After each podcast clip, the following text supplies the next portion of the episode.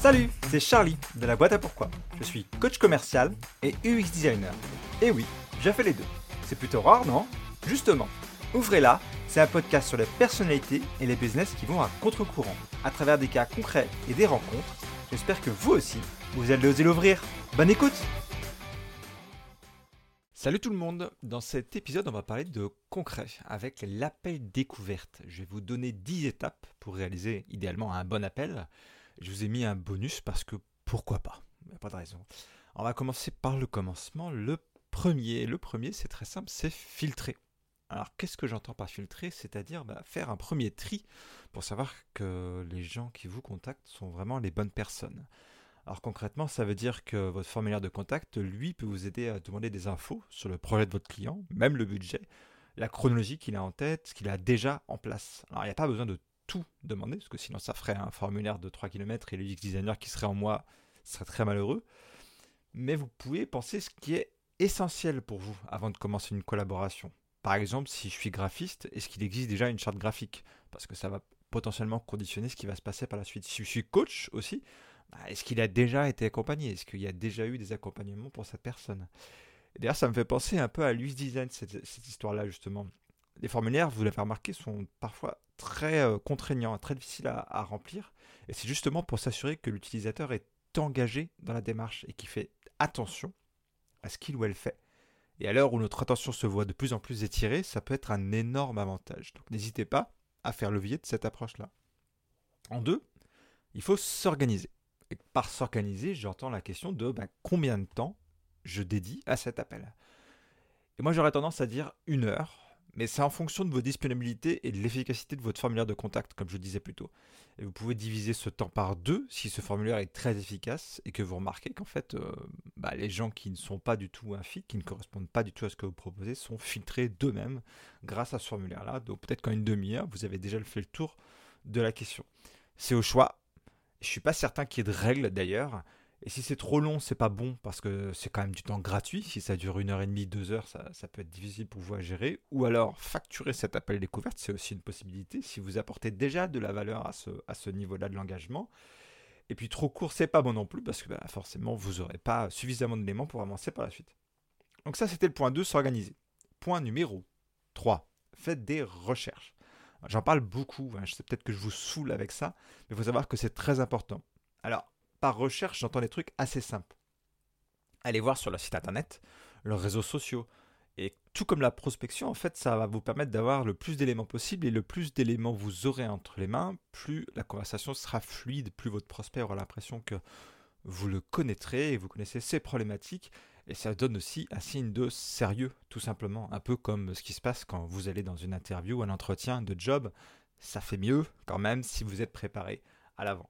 Alors, disclaimer, attention, euh, le but c'est pas d'aller trop loin. Pondérez votre temps de recherche avec l'importance que ce prospect peut avoir pour vous. Si c'est quelque chose qui peut vous rapporter beaucoup, en termes de visibilité, en termes de finances, bien sûr, ça vaut peut-être le coup d'y passer plus de temps. Euh, mais si au contraire vous n'êtes pas sûr que ce soit un fit et que euh, bah, vous dites que le client il n'a peut-être pas un énorme budget, euh, ça vaut peut-être le coup de ne pas y passer trop de temps. Ce qui m'amène d'ailleurs à mon, dernier point par rapport aux recherches, c'est ne faites pas de suppositions. Donc ce que je viens de dire à l'instant de peut-être que votre budget, que votre client il n'a peut-être pas le budget, c'est une supposition. Vous ne le savez pas tant que vous n'avez pas discuté avec votre client. Peut-être que le site web, peut-être que la présence sur les réseaux sociaux va vous faire dire oh là là, le site web il est pourri, euh, les posts ils sont pas, euh, sont pas très récents, euh, c'est pas très actif, le design est moche. Sous-tendu, il y a peut-être pas de budget ou il y a peut-être pas d'argent dédié en tout cas dans la communication. Ou si c'est quelque chose que vous faites déjà, vous allez vous dire bah c'est peut-être pas un fit. Ça c'est une supposition. Vous pouvez pas savoir si le client justement il n'est pas en mode transformation et que il a conscience de tout ça et qu'il s'est dit il faut tout changer et qu'il a mis 30 000 euros sur la table pour justement faire évoluer tout ça. Pas de supposition, c'est dangereux pour vous et votre client. Il faut laisser suffisamment de place à la découverte puisque c'est justement le but de cet appel, l'appel découverte. Ensuite, on va passer à la question numéro 4, au point numéro 4, pardon. Il faut préparer une liste de questions. Alors, je ne vais pas rentrer trop dans le détail sur ce point-là, pour une simple et bonne raison, c'est que j'ai déjà fait un épisode sur ce que moi j'appelle la qualification. Et j'en ai créé une grille d'ailleurs. Et cette grille, si tout se passe bien, vous l'avez déjà entre les mains. Si ce n'est pas le cas, je vous mettrai le lien bien sûr dans la description et vous pourrez la télécharger. Elle va vous permettre d'établir à l'avance tous les points sur lesquels vous manquez de visibilité et tous les points sur lesquels des fois vous ne pensez pas poser des questions. Vous serez capable en fait de dire après ça, je suis certain de gagner ce deal à 100% ou 50% si en fait il manque une bonne partie des réponses à vos questions dans la grille. Et votre recherche sur votre prospect elle va vous aussi vous amener votre lot de questions. Peut-être que vous allez avoir des suppositions, peut-être que vous allez vous demander des choses, et plutôt que justement de supposer de vous engouffrer dans un a priori, bah, c'est le moment de se dire bah, est-ce que je pense juste? Est-ce que j'ai raison de penser ça? Clarifier ces points avec votre prospect. C'est la bonne occasion. Ensuite, point essentiel, et c'est mon point numéro 5, il faut mener la danse. Combien de fois j'ai eu des prospects très gentils au téléphone, très sympas, et je les, ai, je eus encore après au téléphone plus souvent, et ils parlent beaucoup, ils nous donnent beaucoup d'informations, mais jamais, au grand jamais, le projet n'avance. C'est d'ailleurs ça un profil de, prospect qui est assez intéressant. Je pourrais, je pourrais creuser le sujet là. Il y a des profils de gens qui vous accompagnent à closer un deal et pour le coup, d'autres vous freinent ou sont carrément en opposition. Mais là, c'est quelqu'un de sympa qui est pas là pour vous mettre des bâtons dans les roues, mais qui le fait sans le savoir. Donc, mener la danse, ça veut dire que avec vos questions en poche, il est beaucoup plus facile pour vous de guider la conversation, voire même de la recentrer. Et c'est ça que je veux dire. Recentrer la conversation, c'est l'objectif pour vous, c'est bien d'avoir le maximum de réponses possibles, de pas d'entendre pourquoi Tata Suzanne, a changé son immobilier. C'est pas qu'on s'en fout, mais ça va pas faire avancer Schmilblick. Donc le but, c'est de recentrer la conversation et l'échange sur ce qui vous est essentiel et ce qui est aussi important pour votre client, c'est aussi son temps. Donc il faut être, euh, il faut être respectueux des deux côtés le temps de votre client et le vôtre. Vous pouvez commencer la conversation par un simple comment ça va.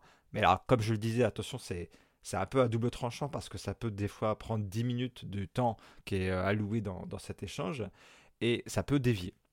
J'aime bien utiliser moi la question qu'est-ce qui vous a amené à prendre ou à accepter ce rendez-vous? Ça permet d'aller très vite vers la notion d'impact, mais il faut être aussi prêt à, à aborder ce sujet très très tôt dans la conversation. Donc c'est un peu aussi euh, comme vous le sentez. Euh, je, pense qu'il faut déjà dire un minimum de bonjour et de, politesse, ça me paraît évident. Euh, et en tout cas, le, but, c'est que la grille vous permette de vous assurer que toutes ces questions soient posées, peu importe l'ordre. C'est-à-dire que si vous n'êtes pas confort avec la question du budget, moi j'aime bien la poser assez tôt parce que si je commence à faire des propositions, si je commence à faire des suppositions sur ce quelle pourrait être la solution idéale pour eux, et qu'en fait je m'envole dans le budget et je pense à des trucs comme 30-40 000 euros et en fait ils en ont deux fois moins, c'est essentiel pour moi d'avoir cette information-là en amont pour pas que bah, moi et mon client on perde notre temps. Donc, point numéro 5, mener la danse. On va avancer maintenant au point numéro 6, qui est un autre élément très important, c'est parler peu, écouter. Alors je sais qu'on vous le répète hein, tout le temps, et en faisant ça, on parle beaucoup. Mais le but, c'est que vous soyez à l'écoute de votre prospect. Les clients, c'est un aiguillage pour la conversation et pour vous assurer d'avoir le maximum d'éléments. Il faut laisser votre prospect parler. Ne soyez pas tenté de répondre à sa place, parce que des fois on prend le lead et on répond à la place, ou on dirige notre prospect vers une certaine direction, les questions et les réponses du client nous permettent de vraiment savoir ce vers quoi on va aller. C'est à lui de décider. Parce que le risque, c'est que si vous dirigez la conversation euh, dans le mauvais sens et que vous l'amenez vers potentiellement une solution X, et qu'en fait, à travers ces questions, vous auriez compris que la solution c'était Y, vous foirez sur toute la ligne. Et vous ne le savez pas. Et votre prospect non plus le sait pas. Il pense que, bah, effectivement, après cet échange, c'était logique de proposer X, sauf qu'en fait, ce qu'il avait vraiment besoin, c'était Y. Mais il ne le savait pas. Donc le but, c'est parler peu, écouter. Mais parler quand même. Parce que euh, je l'ai quand même dit tout à l'heure, il fallait euh, mener la danse. Donc vous oubliez pas dans l'affaire, il ne faut pas que le prospect prenne le lead d'une. Je sais pas, par exemple, s'il prend 10 minutes du temps et que vous ne parlez pas du tout, c'est dangereux. Parce qu'il y a un déséquilibre dans la conversation. Donc Parler peu, oui, mais parler pas du tout, non. Donc, la règle dans ces appels-là, c'est de poser les bonnes questions pour toujours avoir le plus d'informations. Souvent, votre prospect, il va vous donner des éléments sensibles sans même s'en rendre compte. Donc, il faut poser des questions très claires du type qu'est-ce que votre client attend, qu'est-ce que votre client ou cliente attend, est-ce qu'il existe déjà quelque chose en place? Si oui, est-ce que ça a marché? Est-ce que ça a foiré? Pourquoi ça a foiré? Toutes ces questions-là, en fait, ça mérite un minimum de, réponse de, votre prospect. Et s'il ne sait pas, c'est d'ailleurs aussi un bon indicatif pour savoir si votre prospect il est mûr, entre guillemets, mature pour travailler avec vous. Parce que s'il n'a pas creusé ces questions-là, ça veut dire que pour lui, il n'y a pas d'impact, donc il n'y a pas de problème, donc il n'y a pas de nécessité d'investir, s'il n'y a pas d'urgence non plus à résoudre cette situation-là. Dans la grille de qualification dont je parlais un peu plus tôt, j'évoque aussi euh, la question de la concurrence, euh, le fameux budget, hein, on a tous peur de parler, la prise de décision, qui décide dans ce projet-là? Est-ce que je parle à la bonne personne pour valider ce dossier? Et selon moi, il vous faut au moins trois éléments pour pouvoir avancer. Le budget, je disais plutôt, la chronologie, quand est-ce que le client attend d'avoir une réponse, quand est-ce que le client doit signer, quand est-ce que le client doit mettre en place ce service-là, et l'impact. C'est le plus dur, mais je trouve que c'est essentiel parce que sans impact, ce sera très difficile, comme je disais tout à l'heure, de valider le budget et la chronologie. Et puis, bien entendu, il y a l'aspect euh, scope of work, c'est-à-dire ce qui est attendu techniquement par le client. Si je fais un site web, bon, bah, c'est le moment aussi de définir euh, s'il veut 25, 30 pages, une, page, pardon, euh, s'il veut avoir la main dessus, enfin, plein de choses comme ça. Pareil pour le logo, quelle, sera l'étendue de l'affichage, sur quelle plateforme, sur quel support il va exister, est-ce qu'il en existe un? Toutes ces questions-là sont aussi propres à votre business et propres à ce que vous pouvez apporter. Et en passant, ça permet de vérifier qu'on parle du bon besoin depuis le début. Parce que quand vous parlez du scope of work, vous allez peut-être faire une supposition de ce que vous pouvez apporter, et votre client, lui, il a une idée en tête de ce qu'il a besoin, et peut-être de ce que vous pouvez apporter. Et il y a de grandes chances d'ailleurs qu'il pense que vous pouvez apporter moins que ce que vous êtes capable de faire. Et c'est le moment d'un peu d'aligner tout ça en disant, mais oui, je sais le faire, et d'ailleurs je sais bien le faire. C'est d'ailleurs ma zone de génie. Tiens, pensez-vous. Ensuite, il y a l'étape numéro 7. Et ça, c'est crucial et c'est des fois difficile quand on n'a pas l'habitude de le faire, surtout euh, pendant la conversation. C'est de noter. En fait, votre cerveau, il fait des raccourcis. Pendant que vous allez vous rappeler la conversation, vous allez seulement vous rappeler de quelques points. C'est un peu ce que j'ai évoqué dans un post que j'ai fait sur euh, LinkedIn et Instagram sur la pick and rule. On va se rappeler du moment le plus intense et de la fin.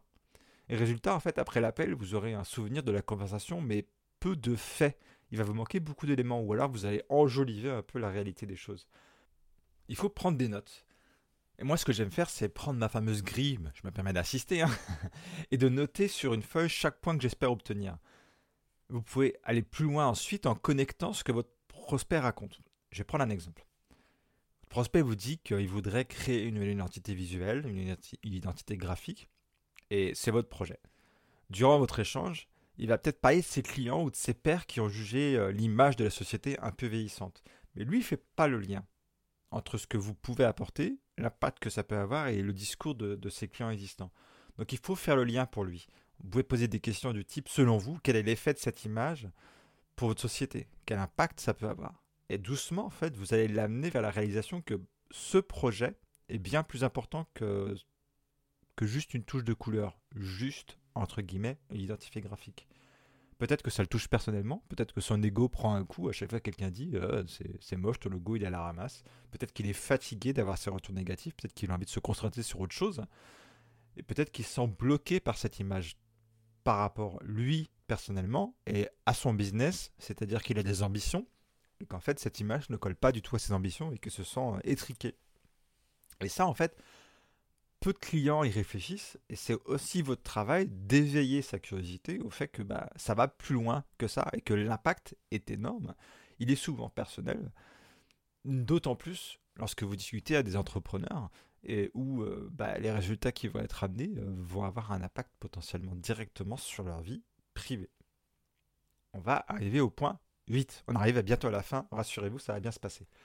Le point 8, c'est qu'il faut récapituler il faut exprimer, idéalement avec les mots du prospect, ce qui a été déjà dit. C'est une façon en fait de valider que vous êtes sur la même longueur d'onde. Et ensuite, vous pourrez évacuer, évacuer. vous pourrez évoquer votre solution. N'évacuez pas votre solution, s'il vous plaît.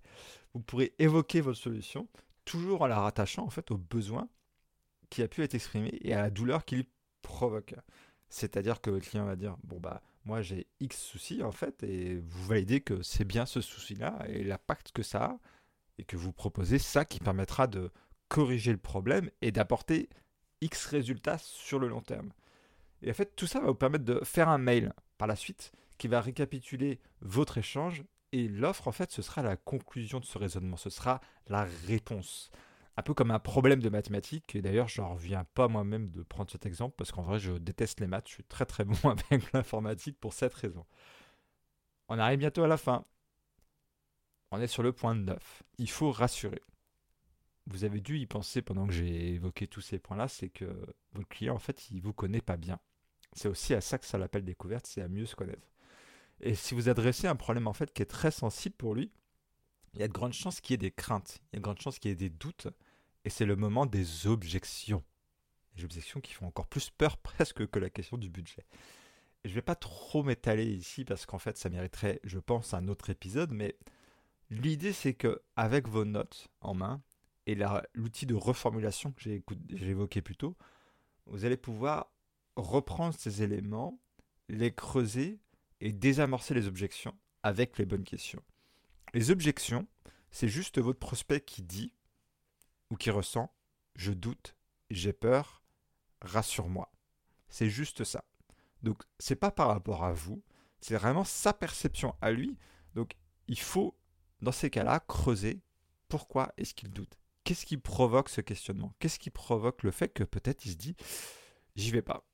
Et j'y vais pas, je suis pas sûr, j'ai pas le budget, j'ai pas envie, c'est pas le moment. Ce sont des objections qui sont aussi lié au doute. C'est-à-dire qu'il ne perçoit pas l'importance et l'impact d'agir maintenant et d'investir sur ce, sur ce dossier-là. Si vous avez envie que je creuse cette question des objections, que j'en fasse un épisode ou un post, n'hésitez pas à m'envoyer un petit message, je le ferai avec plaisir. Et d'ailleurs, euh, si vous avez des exemples d'objections, ça pourra m'aider aussi à créer ce, contenu-là et le rendre encore plus pertinent pour vous. On arrive au point numéro 10. Il faut suivre vous n'allez pas laisser votre prospect comme ça juste après l'appel découverte en espérant qu'il revienne vers vous euh, après avoir envoyé votre offre. Il faut suivre donc. Vous allez valider durant l'appel découverte le moment où vous allez le relancer. Si vous vous parlez en janvier, à la fin de l'appel, dites OK, je pense vous rappeler fin mars. Est-ce que c'est d'accord pour vous? Et c'est aussi le moment de valider que la chronologie elle est en accord avec ce que vous avez en tête et que les étapes qui vont suivre seront les bonnes. Notamment, la question de la prise de la décision. Posez à votre prospect la question de quand il se décide. Ça vous évitera de le relancer trop tôt, ça vous évitera, ça vous évitera pardon, de le relancer trop tard. Et relancer bien sûr à la date que vous avez prévue ensemble. N'hésitez pas même d'ailleurs à aller plus loin en calant carrément un rendez-vous dans l'agenda en disant bon, on se rappellera à telle date. C'est pas toujours possible, mais à ce stade normalement de la relation, c'est l'idéal parce que vous avez clairement quelque chose d'écrit et un commitment, un engagement des deux parties pour se dire bon, c'est bien, on a bien discuté, on va avancer, ce sera là qu'on prendra la décision. Le point numéro 11, le fameux point bonus, c'est de me demander. vous allez avoir parfois du mal à poser toutes les bonnes questions, vous allez avoir du mal à trouver les tournures, à trouver votre ton, à trouver votre approche. Des fois, vous ne serez pas confortable avec certaines questions, notamment la question du budget. Ça peut être difficile pour vous de creuser l'impact à votre prospect parce que vous-même, vous avez du mal à réaliser quel impact vous pouvez avoir. Et avoir ça en tête, ça, ça vous permet des fois de guider la conversation vers des points de réalisation pour le prospect. Je m'explique. Si vous savez déjà la transformation que vous opérez pour votre client et pour ceux que vous accompagnez, ce sera plus facile pour vous d'amener votre prospect vers cette réalisation-là, de le guider vers ces étapes. Et je pense que vous avez certainement pensé, je crois que vous avez entendu penser, franchement, les objections, tendu, et je suis d'accord, les objections, tendu, j'ai pas développé. En me demandant, en creusant avec moi, même si je fais un épisode là-dessus, c'est l'occasion de traiter en fait des objections qui sont propres à votre business. Bien sûr, il y a des objections classiques, j'en ai parlé tout à l'heure, mais il y a aussi des objections qui sont propres à vous. Le c'est trop cher, c'est une objection, mais c'est trop cher. Je ne peux pas répondre dans un épisode de podcast à cette question-là. Pourquoi votre prospect demande Il y a des, règles par rapport à ça pour désamorcer la, situation. Mais pourquoi il perçoit que c'est trop cher? Ça peut être lié à plein de choses. Ça peut être lié à ce que vous avez dit, ça peut être lié à ce qu'il pense, ça peut être lié au fait que bah, votre communication, elle sous-tend que bah, vous êtes à un positionnement prix qui est plus bas. 30 milliards de, raisons. Je pense qu'en en, en parlant ensemble, on arrivera beaucoup plus facilement à désamorcer la situation. Et moi, je veux vous aider. Tout ce que je viens d'évoquer, en fait, c'est comme une grille. Et comme toute grille, bah, ça sort parfois du cadre. Et mon avis, c'est qu'à travers les ateliers des échanges, je peux vous aider justement à créer votre propre liste, votre propre grille d'éléments qui sont à connaître et vous aider peut-être à la formaliser. Moi, j'ai créé une page euh, fixe, figée, mais on peut créer une page sur Notion, on peut créer un Excel dédié avec ces questions-là, on peut même faire ça sur un, bout de papier tout simplement, quelque chose qui a imprimé, et à chaque fois, vous écrivez. Le but, c'est que avec le temps, vous détachiez de cette grille et vous soyez tellement confortable avec cet exercice que la grille, vous n'avez plus besoin de l'imprimer, elle est dans votre tête et vous savez exactement quelles questions poser et vous savez exactement à quel moment il faut rediriger la conversation avec votre prospect parce que bah, il vous manque l'impact, il vous manque le budget, il vous manque la chronologie. Il faut noter aussi que si la grille n'est pas remplie euh, après l'appel découverte, c'est pas dramatique. Vous avez tout à fait le droit d'envoyer un email à votre prospect en disant j'ai apprécié votre, notre conversation, c'était très intéressant, j'ai pu obtenir ça, ça, ça. Vous rappeler ce, que, ce qui a été dit, c'est important de le rappeler. Mais il manque ça. Est-ce que vous pouvez répondre à cet élément-là? Si c'est la chronologie, c'est pas trop trop dur d'avoir la réponse par email, mais l'impact, par contre, vous pourrez pas, vous pourrez pas, je pense, avoir une réponse concrète, complète, simple par email, parce que pour arriver à cette conclusion-là, il y a toute une démarche, il y a toute une réflexion qui, je pense, nécessite un échange en visio ou, par téléphone. Donc voilà, c'était mes 11 astuces, dont un petit bonus, pour faire un bon appel découverte. Si vous avez des questions par rapport à ça, si vous voulez que je creuse certains aspects de l'appel découverte, n'hésitez pas à m'envoyer un petit message sur LinkedIn. Mon profil c'est Charlie Miconnet ou sur Insta, la boîte à pourquoi. Et puis bien sûr mon site web, laboîteapourquoi.com. À bientôt et bonne découverte. Ça vous a plu? Alors abonnez-vous à ce podcast pour la suite. A votre tour, propagez la différence en donnant 5 étoiles à cet épisode et en rédigeant un avis sur votre plateforme d'écoute préférée. À la prochaine